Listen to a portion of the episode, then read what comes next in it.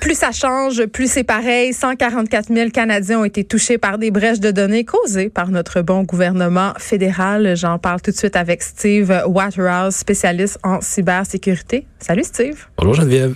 Encore des fuites, c'est des brèches? Malheureusement, eh oui. Et, et, ça, c'est un constat que c'est pas d'hier. Là. Non, mais tu viens tout le temps parler de ça. Non, je sais bien, mais juste le gouvernement fédéral. Là, oui, parce que là, c'est ça. Guillaume parle... Saint-Pierre en avait fait un topo euh, cet été là-dessus.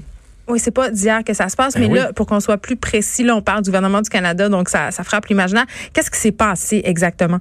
Ben, c'est un constat qu'à l'intérieur des divers gouvernements fédéraux, euh, qu'il y a des fuites d'informations, qu'il y a des compromissions d'informations personnelles. Et ce qui est pas clair non plus dans cet article-là, c'est est-ce que ça provient juste d'événements papier ou bien c'est des événements informatiques? Souvent, ça se dit pas, euh, c'est pas facile à faire, à mettre le doigt dessus. Mais il reste fondamentalement que, écoute, là, quand tu regardes ça, là, ça fait peur quand même. Là. Une, une, place comme euh, à Défense, où ce que la culture de la gestion d'information est quand même très bien développée, ben il y en a quand même 170 brèches qui affectent 2273 personnes, alors que... Ça, en... ce sont des informations qui ont un potentiel de sensibilité ou... Ben, des informations qui touchent. Le service euh, de la défense, j'imagine que. Ben ça, ça ils touchent, ils travaillent surtout avec des informations qui ont trait à l'intérêt national. Ben, mais t'en as des informations personnelles aussi là. Mm. Les adresses, numéros de téléphone, les rapports de rendement, les, les dossiers médicaux, ça aussi la défense il y en a. Mais si tu regardes emploi social et développement Canada, ben, eux autres, il y en a eu 1421 brèches, euh, qui est plus élevé en fait de tous ces nombres-là. Euh, L'agence de revenus du Canada qui affecte potentiellement 59 000 personnes. Oh non, est-ce qu'ils vont baisser mes impôts? Ça, ça serait la bonne nouvelle. Mais ça, on en parlera jamais. Pardonner. Ben oui, mais hein, ça serait conséquent, je trouve. Là. Mais en même temps, ils ont besoin d'augmenter nos impôts si on veut tout changer de numéro d'assurance sociale suite à la fuite ouais, de Desjardins. Oui, quelque chose comme ça. Là, mais euh, il reste fondamentalement que ça donne froid dans le dos parce que ce n'est pas le, gouvernement fédéral en fait a quand même des pratiques en place matures pour faire cette gestion d'information-là. Moi, ce que j'ai, je te dis, euh, depuis que je suis parti, il n'y a pas, pas grand-chose qui a changé dans la méthode, la, la façon de faire. Mais il reste fondamentalement, je trouve, c'est un facteur humain plus que technique qui empêche de faire, d'en avoir moins que ça. Et surtout, euh, mauvaise supervision, souvent, qui est à la ben, base. C'était le cas chez Desjardins. Je veux dire, c'est ben, quelqu'un qui a pris une décision. T'as tout compris. Puis comment, OK, euh, puisqu'on parle de Desjardins, là, quand même, on, a, on avait beaucoup de personnes touchées. Là, c'est seulement, entre guillemets, 144 000 personnes. C'est pas si pire que ça.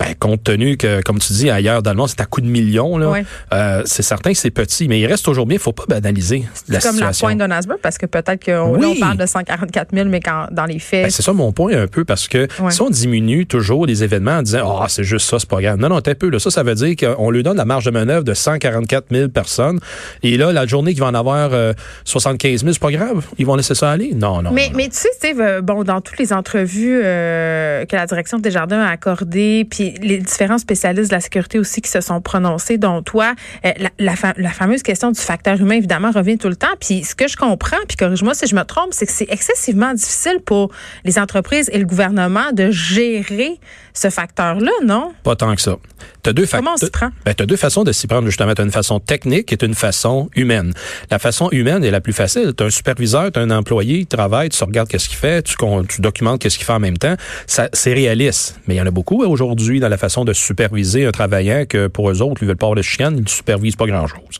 alors que tu as l'élément technique qui, lui, va mesurer qu'est-ce que tu échanges, euh, euh, le, lequel courriel que tu as envoyé, avec quoi qu'il y avait dedans, et surtout tes interactions avec les éléments du système. Donc, si C'est comme un algorithme qui va lever des drapeaux rouges. Exactement, parce que là, Je donné- plus confiance à ça, moi, qu'à l'humain. ben oui, parce que c'est neutre. Puis là, ils vont juger des interactions qui, eux autres, à ce moment-là, sont quand même véridiques. Et là, si de, du jour au lendemain, tout d'un coup, tu transfères toi, 100 mecs d'informations d'un... C'est hors du commun, alors que tu en transfères peut-être deux, trois. Là, fait que c'est ce genre C'est d'approche comme le même genre de système d'alerte que sur notre carte de crédit. À peu près ça, Donc, oui. c'est très, très simple à mettre en place. Et voilà, il s'agit que il y ait un leadership en place qui puisse décider et dire, hey, là maintenant, on met ça en place, c'est comme ça que ça se règle. Bon, là, en ce moment, avec cette fuite-là, euh, est-ce qu'on peut dire que le gouvernement est mal outillé pour gérer nos données? Non, tout simplement, c'est. Il y a un manque de volonté, Oui, ça que tu me les dis? outils sont en place, les programmes de sensibilisation sont en place. Pour ça, je te rappelle que c'est un élément de supervision, un facteur humain et qui est pas au rendez-vous et que c'est du laisser aller volontaire. Ça, c'est ma conclusion parce qu'écoute, euh, ayant, ayant fait, là, ayant travaillé avec- à défense avec cette, euh, de, de l'information classifiée, euh, désignée, n'importe quoi, ben il reste que si tu fais, tu suis la recette, comme on dit, pour être capable de bien l'entreposer, mais la gérer quand tu la manipules, quand tu la travailles, Il n'y a rien qui arrive de mal. C'est juste faut que tu sois assidu à ta façon de faire. Et si c'est des problèmes qui découlent d'une mauvaise utilisation informatique, ben là, il faudrait peut-être revoir comment est-ce que les systèmes informatiques aident plutôt qu'ils nuisent. Eh oui, parce qu'on a toutes euh, cette idée là du hacker avec sa cagoule noire qui essaye de pénétrer les systèmes informatiques ultra sécurisés des gouvernements du monde. Ça, c'est un peu un mythe, en fait, ben parce que la menace, ça vient de l'intérieur. Plus souvent que d'autres choses, oui. Il y en a pareil. On pourrait en faire euh, encore là longtemps sur le débat sur qu'est-ce qui arrive de l'extérieur. Quand même difficile de pénétrer un système informatique gouvernemental. Aucunement, parce que il s'agit encore une fois qu'il y ait une, un maillon faible, et c'est toujours ce maillon faible-là qui est exploité. Euh, il y en est arrivé de là, quelques années, il veut dire des exploitations. Euh, je te donne un exemple, le vol de propriété intellectuelle au mm. Centre de recherche national canadien sur la sécurité quantique des réseaux informatiques. Les Chinois ont venu chercher ça, l'unité 61398 pour être précis, mm-hmm. et ils n'ont jamais su par où ils ont passé. Pourtant, ils venaient de l'extérieur. Et le centre de recherche, ils ont tout scrappé, ils ont recommencé l'architecture. Parce que c'était pas possible de savoir où est-ce qu'elle était pas capable de mettre le doigt dessus.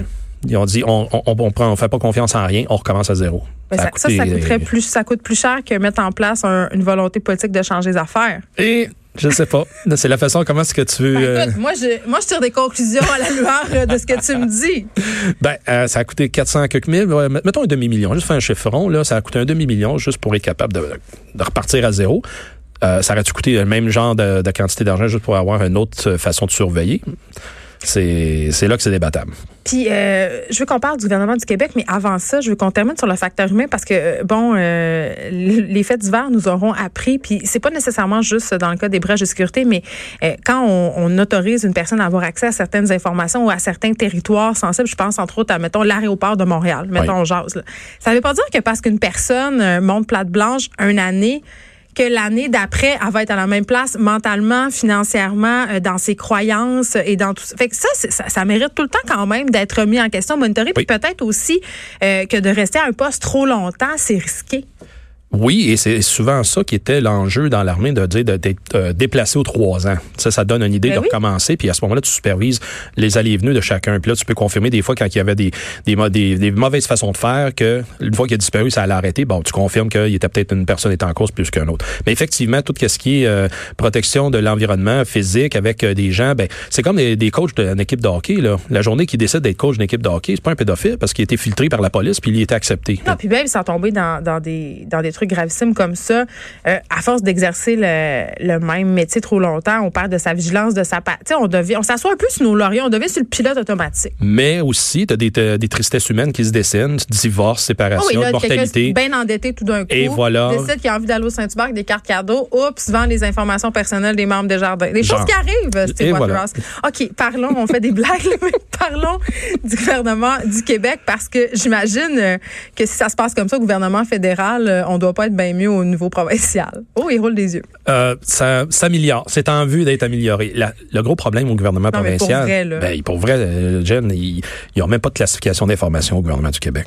En français, ça veut dire euh, qu'ils ont Toutes les données sont égales partout. OK, fait qu'il y a du secret cabinet premier ministre jusqu'à l'information citoyenne, elle est mesurée de la même façon et elle est protégée de la même façon. Comment ça se peut? Ben, ça se peut en ne faisant pas de classification d'informations. Tu ne compartimentalises pas un versus l'autre. Mais je peux pas croire. Ben, Moi, je le crois, puis je le vois. Non, je le sais, mais je, je, le sais. Sauf que je peux pas croire qu'avec tout ce qui s'est passé. En tout cas, ils doivent être en train de travailler là-dessus. Et voilà, c'est ça, je te euh, dis. C'est en amélioration, mais c'est un constat que depuis toutes ces années-là, il n'y a rien qui a été fait c'est là que, ah, t'es un peu, wow, vous êtes 20, 30 ans en retard, ça veut dire, oui, c'est exactement le constat. On a raté un peu le train, puis je pense que. Et dit oui. Je comprends que Desjardins, c'est un incident qui est très, très, très excessivement, et là, je pèse mes mots, malheureux, hein. Euh, sauf qu'en même temps, et selon toi, j'imagine que ça aura servi, entre guillemets, à éveiller les consciences, parce que là, tout d'un coup, le gouvernement, le seul langage qui écoute, c'est l'opinion publique et les, les votes potentiels. Donc, en restant les bras croisés, euh, il paraît mal, tu sais. Tout à fait. Et c'est là que je rappelle aux gens, la seule façon de faire changer les chose, c'est d'aller vous plaindre à votre député. Et de cette façon-là, laissez savoir votre député votre, euh, votre désagrément par rapport à toute cette situation-là pour qu'il puisse avoir les arguments en main. Les députés, des fois, euh, ils comprennent pas plus que moi qu'est-ce qui se passe. Ben, S'il y en a mille qui se présentent par jour à, chacun des bureaux de comté, euh, ils, vont, ils vont faire quelque chose parce qu'ils n'aiment pas ça, se faire déranger, excuse-moi de dire ça comme ça. Mais quand c'est pour des avancements positifs dans ce sens-là, ils sont tout ouverts.